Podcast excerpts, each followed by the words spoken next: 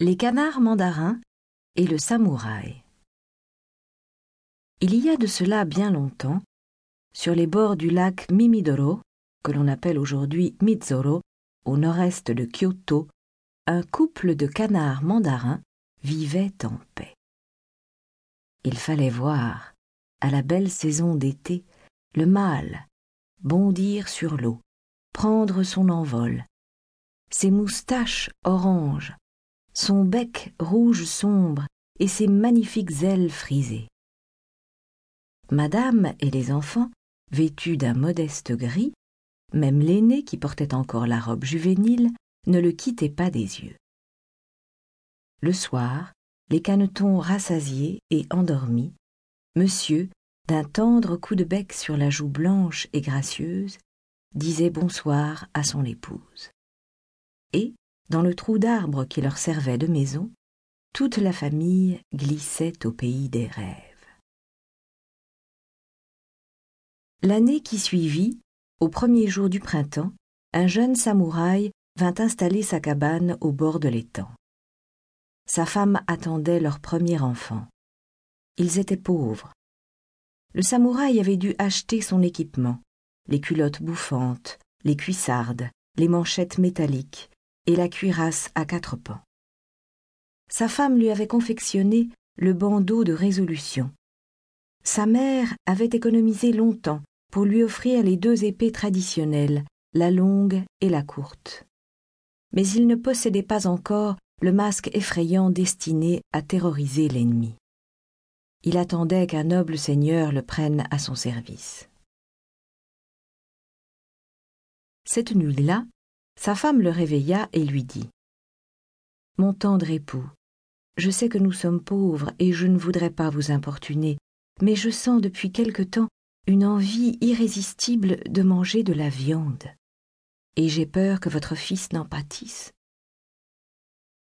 Le jeune samouraï ne dit mot. Il prit son arc et sortit dans la nuit. Il se posta au bord de l'étang à l'affût de quelque proie. Par hasard, le canard mandarin faisait une promenade nocturne. À l'éveil du printemps, le nid est encore vide et il songeait au rude travail de l'été qui l'attendait quand il faudrait nourrir toute la maisonnée. Le samouraï aperçut ses ailes frisées qui scintillaient sous la lune. Il tira une flèche et le tua. Il l'emporta dans un sac et, arrivé chez lui, il le fixa sur une perche devant la cabane, puis il regagna sa couche et s'endormit. Un bruit insolite le tira du sommeil.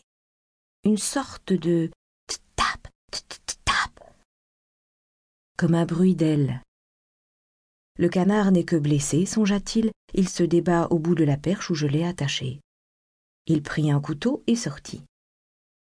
Le canard mandarin suspendu par les pattes était bien mort. Mais sa femelle était venue, et elle battait les ailes au-dessus de lui. Le samouraï fit étinceler la lame de son couteau et le brandit. La canne mandarine ne bougea pas, ne quitta pas la place. Alors il alluma un feu pour les rôtir tous les deux, mâle et femelle. La canne continuait à battre des ailes, indifférente à son sort, pleurant son époux, mort. Le samouraï fut alors saisi d'un sentiment inconnu. Il alla réveiller sa femme, lui montra le spectacle de cet amour conjugal, et son épouse pleura. Je ne mangerai de cette viande pour rien au monde, dit-elle. Les anciennes chroniques disent que le samouraï coupa son chignon d'homme de guerre et se fit moine. Il mena une vie exemplaire, protégeant les animaux, se souciant du moindre insecte, et son nom, depuis, est vénéré.